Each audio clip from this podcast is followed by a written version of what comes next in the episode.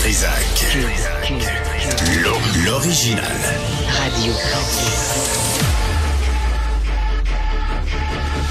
Du Trisac. Votre plaisir coupable. Cube Radio. Bonjour tout le monde, on est mardi 11 janvier 2022, fait moins 72 degrés. Si vous avez à sortir, habillez-vous chaudement, sérieusement, euh, parce que c'est pas des farces. Puis on a une pensée pour les gens euh, sans abri, vraiment.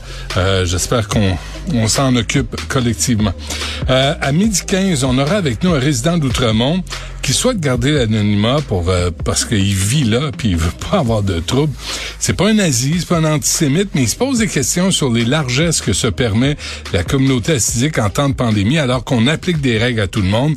Ben eux autres disent euh, non, ça ne ça s'applique pas à nous. Même dans les commerces, on affiche à l'entrée en anglais d'abord puis en français après que si vous êtes pas content que les employés portent pas le masque, allez magasiner ailleurs. On va en parler à midi et quart.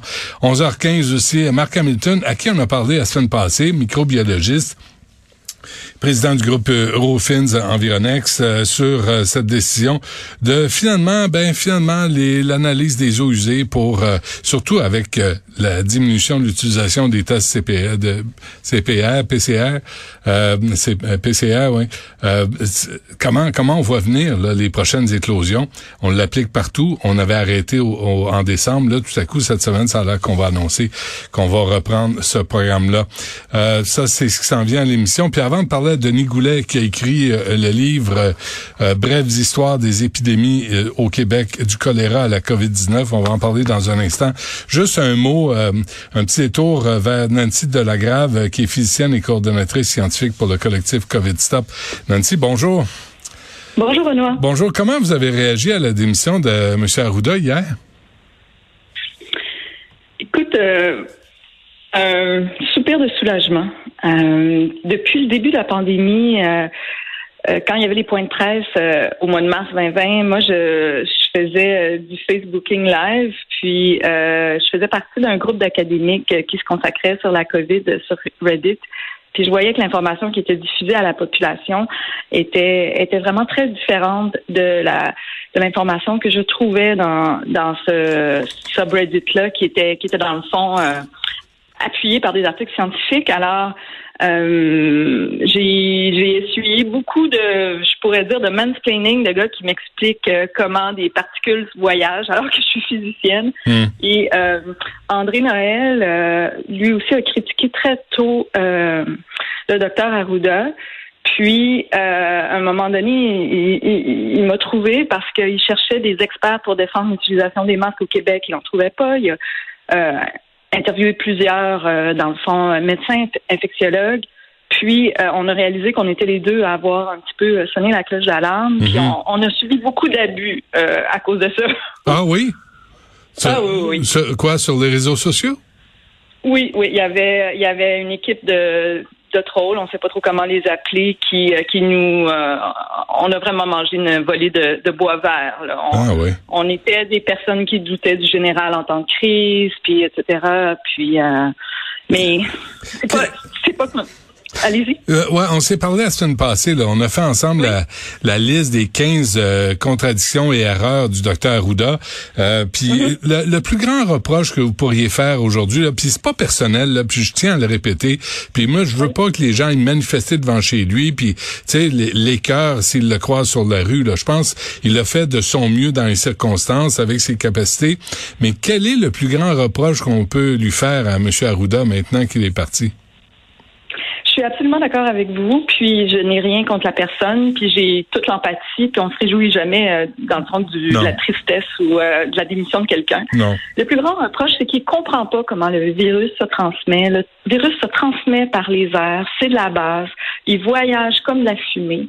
Alors comment est-ce qu'on agit? On agit en ayant euh, des masques efficaces, mais euh, aussi la mesure la plus efficace, c'est de retirer le virus de l'air, et on le fait en amenant de l'apport frais ou en filtrant l'air avec la purification EPA.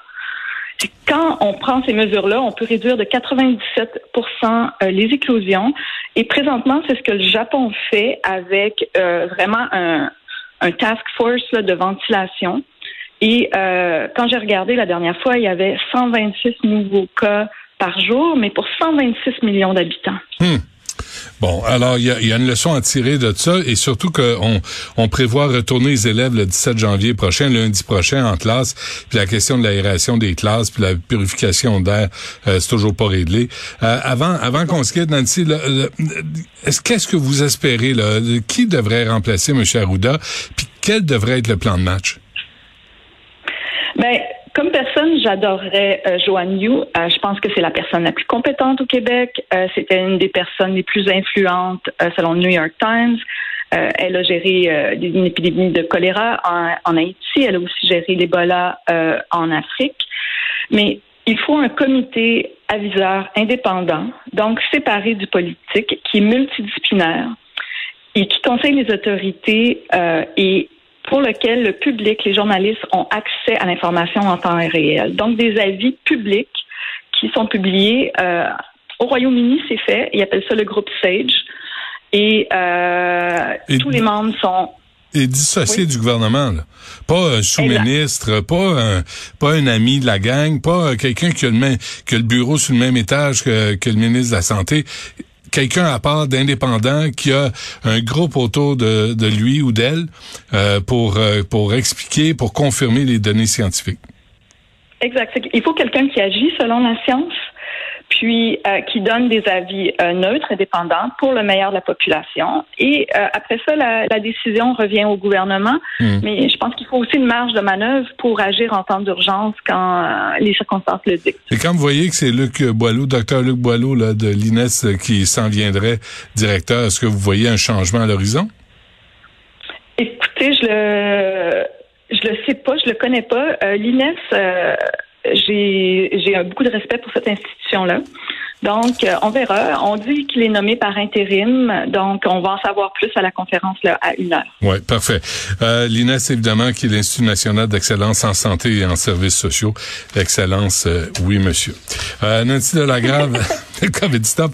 Merci, Nancy. J'espère qu'on va se reparler bientôt. Très bien. Merci, Benoît. Au revoir. Salut.